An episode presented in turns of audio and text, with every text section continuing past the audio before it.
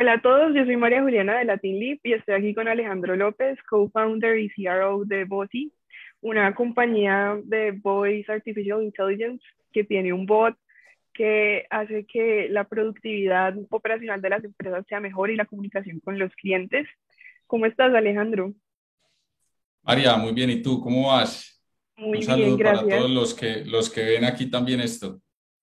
Muchas gracias por estar aquí con nosotros. ¿Cómo has estado? Con, todo muy bien, afortunadamente, todo muy bien. Con salud, que es lo más importante ahorita.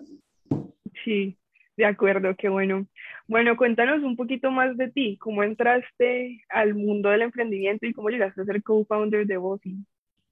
Eh, sí, súper, súper, claro que sí. Mira, te- para, para ponerlos un poquito en contexto, yo arranco siempre diciendo que me, me- yo soy Alejandro López, ex ingeniero electrónico. eh, y toda la gente me pregunta, ¿y uno cómo se quita el título? Y no es que yo me lo quite, sino que mm, digamos que en, en mi ejercicio laboral después de la universidad, eh, nunca ejercí per se el, el, el rol de ingeniero electrónico como tal. Eh, digamos que lo que yo, lo que yo sí saco del ejercicio de la ingeniería es precisamente estar expuesto a problemas eh, constantemente y problemas complejos. Entonces, eh, vuelvo y repito, soy ex ingeniero electrónico, tengo un MBA del, Tec- del Tecnológico de Monterrey en México y mi carrera laboral empezó en el mundo corporativo y digamos que afortunadamente me, me fue muy bien en el mundo corporativo, casi ocho años ahí, pero por allá en el 2012 2013, un, un profesor loquísimo del TEC de Monterrey, mexicano, eh, me empezó a meter el chip de emprendimiento por ojos, nariz y boca. Y por allá en el 2013 fundé mi primera compañía que se llama eh, Turboboy. Digo se llama porque todavía existe. Eh, entonces digamos que esos fueron mis, mis primeros pinitos. Yo evidentemente renuncié al mundo corporativo para, para, para seguir con mi emprendimiento y a partir de ahí el resto es historia porque me enamoré profundamente de este ejercicio de emprender, de crear iniciativas y apoyar a otros emprendedores en el ejercicio. Y cuando me hace la última pregunta de cómo arranca mi historia eh, siendo co-founder en Bossy, es muy particular porque es, es, es completamente diferente a la, a la que todo el mundo conoce y es un co-founder es el que está desde los inicios creando, etcétera, etcétera, pero el rol mío, eh, digamos que fue eh, completamente opuesto y es, yo sí arranqué siendo parte de la compañía, pero siendo el primer inversionista. Entonces yo estaba a tope con mi compañía, con mi startup TurboBoy, pero yo conozco a Humberto, quien es el, el, el founder original y el, y el CEO, nuestro CEO, y cuando yo hablo con él y empiezo a conversar y el hombre me dice que se retira también del mundo corporativo para emprender con tres variables diferentes a las que me tocó a mí, que son tres niñas, y le pregunto por su plan B y C, y el tipo me dice, no, yo no tengo ni plan B ni C, a mí yo solo tengo plan A, se llama vos y eso tiene que funcionar. Y yo le dije, pues hermano, tome mi plata, aunque no la tenga, tómela. Entonces, eh, así arranca mi historia con vos y siendo inversionista. Súper, ¿no? Y de todas formas, la ingeniería te ayuda como a estructurar la forma como de pensar. Yo, yo siento que las carreras, sobre todo las ingenierías, hacen eso, como que lo que te enseña en realidad es cómo estructurar los pensamientos y cómo, cómo operar. Y eso lo puedes aplicar perfectamente en tus emprendimientos, te ayuda muchísimo. Entonces, pues muy chévere y muy chévere que, que ese profesor te haya como motivado e incentivado a entrar al mundo del emprendimiento Sí, sí, desde sí. México. Sí, ese, es, ese fue un, un periodo bastante, ¿qué diría yo? Bastante turbio, pero al mismo tiempo el de mayor aprendizaje, porque esa transición de tú dejar el mundo corporativo para emprender, pues claramente no es tan sencillo como hoy pareciese en el papel, ¿no? Sí, Eh, digamos que uno está, uno está muy cómodo en la incomodidad, uno está muy cómodo en el mundo corporativo. Eh, y yo, pues finalmente sí tomé el salto, era porque sentía que algo no terminaba de cuajar, por más de que me fuera bien eh, económicamente, etcétera, etcétera, no, no, no, faltaba algo, faltaba algo. Sí, Y bueno, ahí, ahí empecé en, en el ejercicio de emprender. sí, yo- ese algo es como, como que tú estás aportando al ecosistema en realidad cuando estás emprendiendo. O sea, es, es algo que, que yo también estoy de acuerdo que el mundo corporativo como que no, no llena. Es muy bacano ser, ser emprendedor. Y cuéntanos un poco más como del detrás de escenas de Bossy, qué es lo que ustedes hacen, eh, cómo funciona la compañía. Perfecto. Eh, María, pues mira, te cuento un poquito de antecedentes y, la compañía, precisamente cuando yo entro, por ejemplo, como inversionista, era una compañía diametralmente diferente a la que soy. Eh, ahí había Humberto diseñado un, modelo de negocio, eh, digamos que terminó siendo pues una consecuencia natural lo que tenemos hoy a partir de lo que él creó pero era un modelo de negocio completamente diferente. Ahí era un producto uno más orientado al tema de cloud phone, eh, para ayudar a escalar eh, y a operar sobre todo un tema de, de, equipos comerciales y cómo mejorar la, la, comunicación entre, entre esas fuentes. Pero hoy con mucho orgullo podemos decir que la compañía termina siendo eh, una compañía que integra tecnologías de voz, inteligencia artificial y entendimiento del lenguaje natural superficialmente para escalar y automatizar conversaciones. Y digo superficialmente porque la gente naturalmente lo ve así, pero realmente el propósito de nosotros es transformar la manera en cómo las compañías se comunican con las empresas. Pero esto tiene mucho más, eh, un concepto mucho más profundo que eso, y es, nosotros queremos evolucionar conversaciones. Y con esto me refiero que nosotros queremos estar donde la voz, la voz del usuario es importante. Y particularmente eso es súper potente en todos los canales. La voz sigue siendo la interfaz más natural y más humana que tiene el ser humano y valga la redundancia. Eh, y nosotros queremos estar ahí para ayudar a transformar eso. Entonces, eh, del por qué terminamos siendo eso, por allá en una conversación le preguntaban a Humberto que cuál era el siguiente paso para OSI después del producto número uno. Y él decía, precisamente tenemos que llevar a Ozzy a que interactúe con la interfaz más natural que es la voz. Entonces, digamos que hay un, hay un switch eh, de mentalidad y cambiamos, pivoteamos el modelo de negocio eh, completamente y terminamos por convertirnos en lo, que, lo que te decía anteriormente. Entonces, hoy creamos herramientas con, con, con toda una infraestructura de core de voz, somos especialistas en la voz, mañana no sabemos, hoy es en la voz. Eh, donde ayudamos precisamente a que al usuario final le ayuden a que se le cumpla su promesa de valor, básicamente. Y funciona en todos los sectores. Em, yo, yo sé que para, por ejemplo, banking es muy común que cuando tú llamas, pues el servicio al cliente eh, es un bot. Pero, por ejemplo, no sé, si yo tengo un e-commerce y vendo ropa, entonces, no sé, también funcionaría eh, para ese negocio? Funcionaría para lo que se te ocurra, pero por eso es importante acotar, eh, María, que Boshi o Lili, en este caso, que es el nombre de nuestra asistente virtual, va a funcionar siempre y cuando esa empresa considere que la voz de sus usuarios es importante. Si no, puede que haya servicio al cliente, pero si la voz no es importante, nosotros en teoría no deberíamos estar ahí. Y ahí para hacerte un, un, espectro grande, nosotros somos agnósticos a la industria, agnósticos, o sea, podemos actuar en, en, diferentes industrias, diferentes casos de uso, y ya si quieres ahorita explicamos un poquito más esto, pero es donde la voz del cliente sea importante. Entonces, aquí, como bien lo decías, banking, por ejemplo, es uno de los casos de uso para nosotros, específicamente la parte de debt collection, es decir, eh, eh, recolección de cartera, básicamente. Eh, es el caso de uso más fuerte para nosotros. Y les voy a contar por qué. Eh, la industria del BPO de Contact Center, específicamente sobre las cobranzas, nadie sabe que es la industria de Contact Center tradicional donde más rotación de ser humano hay. De por sí los BPOs tienen altísimo, altísima rotación de personal, ¿no? Pero los que eh, atienden casos particulares de cobranzas son los que más alta rotación tienen adicionalmente. Porque primero, a nadie le gusta que le cobren, segundo, a nadie le gusta cobrar, ¿cierto? Exacto. Eh, entonces nosotros entramos siendo una herramienta eh, complementaria, complementaria, porque la máquina finalmente eh, no reemplaza todo. Y esto es un concepto muy importante que hay que tener en cuenta, María, y es que la inteligencia artificial finalmente no es como reemplazo humanos, sino como ubica humanos en sitios donde agregue mucho valor, ¿cierto? Entonces, por eso en Debt Collection tenemos ya puedo decir con mucho orgullo también, bastante experiencia en cómo funcionan los diferentes procesos, en diferentes segmentaciones, en diferentes etapas del proceso de recolección de cartera. Pero Otro caso, por ejemplo, súper potente que tenemos es en el tema de healthcare.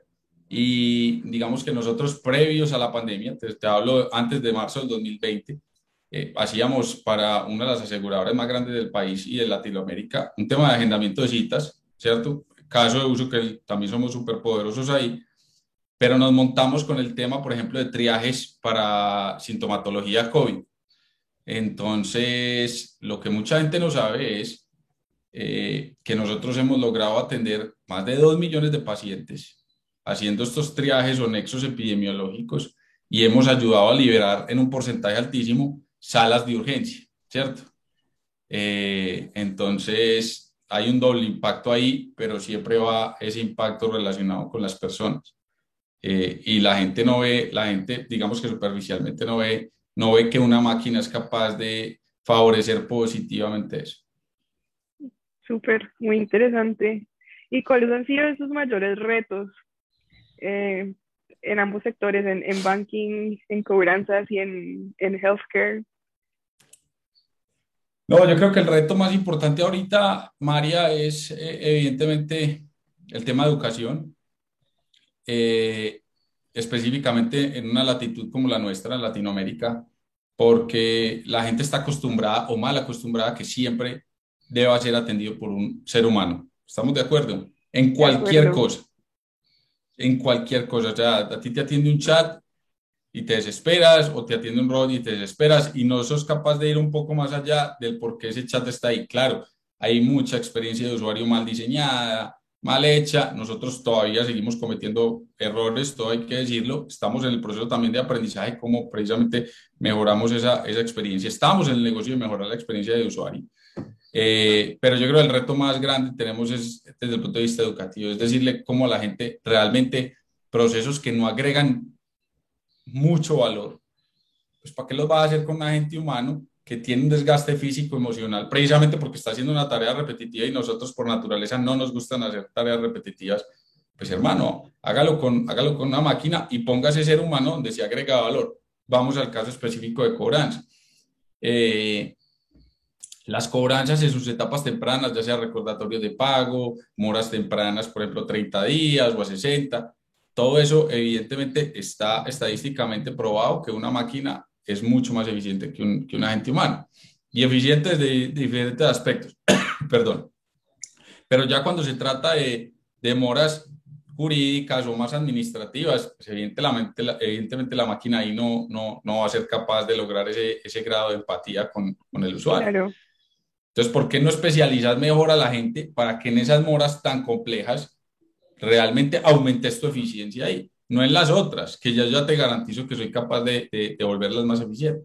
Entonces ahí hay que hacer un tema educativo para con los clientes y cuando digo clientes son las corporaciones, los bancos, las startups, etcétera, etcétera, perdón, que vean la pintura como realmente la deben ver. Ese, ese es el reto de nosotros desde el punto de vista de negocio, ¿cierto? ¿Cómo educamos mejor ahí? Y desde el punto de vista interno, creo que el reto más grande que tenemos evidentemente es talento y es cómo atraemos el mejor talento para esta compañía, cómo retenemos ese talento, ¿cierto? Para que esté con nosotros en el largo plazo. Eh, porque sea una compañía de dos, tres, cuatro, cinco personas o de mil, dos mil, cinco mil, el punto más álgido siempre va a ser la gente, el talento humano. De acuerdo. Sí, lo que tú dices, en general, la transformación de, de la cultura latinoamericana hacia eh, como la era digital es muy importante porque están surgiendo muchos startups que están haciendo que todo sea más eficiente, sea en el sector que sea, en el vertical que sea, y pues es muy importante como que las personas eh, lo vean de esa forma, como tú dices, como educarlos y vean cómo la tecnología está favoreciendo pues la, la vida de las personas en general. ¿Y quiénes han sido como los socios más importantes que han tenido? Eh, no, yo creo que, a ver, todos los socios que, hemos, que, que, tenemos hasta la fecha, pues particularmente cada uno en la etapa eh, de la empresa en la que se encontraba en ese momento ha sido, ha sido un, un pilar fundamental. Eh, digamos que hay que verlo desde, desde, diferentes aristas y no solo son los socios o inversionistas de capital que hemos tenido dentro de la compañía, sino también todos los stakeholders clientes que nos han ayudado a acelerar el, el, negocio per se que han confiado eh, particularmente en, en, en, nosotros y en procesos tan críticos, ¿no? Entonces, eh, orgullosamente yo creo que también podemos decir que trabajamos con, con los corporativos o varios de los corporativos más importantes de la región, mmm, aseguradoras grandes, bancos, retailers, no solo en Colombia, perdón, sino te puedo decir que ya tenemos clientes en más de 16, 17 países de, de, la región. Eh, y eso, y eso es súper potente. Y asimismo inversionistas, que son los que finalmente para un modelo de negocio de nosotros que crece tan aceleradamente y que frenéticamente debe ir a ese ritmo, eh, pues nos hemos encontrado con socios de, de capital importantes en diferentes eh, latitudes de la región. Pues ahorita sabes que entran, entran dos inversionistas muy importantes como Globant. Eh, digamos que Globant es una de las empresas de transformación tecnológica más importantes del mundo, cotiza en bolsa. Eh, y digamos que hubo un match evidentemente ahí por, por propósito de, de negocio. Eh, y entran ellos como inversionistas en la compañía y como partner, no solo como inversionistas, sino también como partner precisamente para seguir desarrollando y amplificando el, el mensaje del negocio. Y entran Latin Leap, eh, que también son, son, son, son un clave para, para hacer toda esa capilaridad de network dentro de la región y en ese plan de expansión que tenemos nosotros. Entonces, eh, rescato esos dos últimos. Genial. Y sí, yo vi que Lili tiene varios acentos latinoamericanos. O sea, te puede hablar con acento argentino, con acento chileno, con acento colombiano. ¿Y cómo hicieron para expandirse a, a esos otros mercados latinoamericanos? Eh, ¿Qué te digo, María? Ahí, a, ver, digamos que se conjugaron cosas importantes. Primero, la base tecnológica, la base tecnológica nuestra. Eh, y cuando con, con, esto me refiero a que el motor tecnológico de nosotros es desarrollo propio, es decir, no dependemos de terceros. Y esto nos da evidentemente ventajas competitivas en tiempos de implementación, etcétera, etcétera. Entonces, ahí, ahí hay que anotarse ese primer punto, porque cuando tú desarrollas un motor cognitivo, sobre todo para un idioma como el castellano, con todas sus variaciones, derivaciones, etcétera, etcétera, es absolutamente completo. Absolutamente completo. Y a eso, agrégale un capa, una capa adicional de empatía para lo que nosotros hacemos, que es conversar con, con humanos. Eh, desarrollamos la herramienta para que pueda conversar en diferentes acentos. Entonces, no es lo mismo si tú estás en México y te atiende una persona argentina, ¿cierto? O una máquina argentina. Digamos que en teoría no haría, no haría mucho sentido. Entonces, nosotros elevamos ese grado de empatía desarrollando diferentes acentos en la región, seguimos desarrollando más, más acentos. Y esto, desde el punto de vista tecnológico, también es un reto súper, súper potente.